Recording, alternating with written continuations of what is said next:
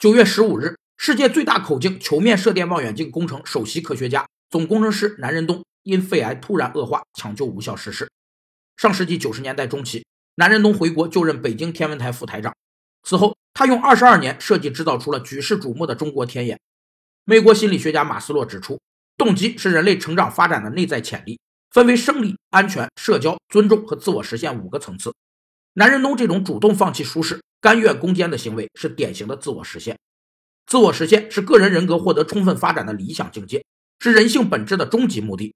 自我实现者在人生历程中都曾有过欣喜感、完美感和幸福感的体验，马斯洛称其为顶峰体验，这使得个人潜力得到终极发展。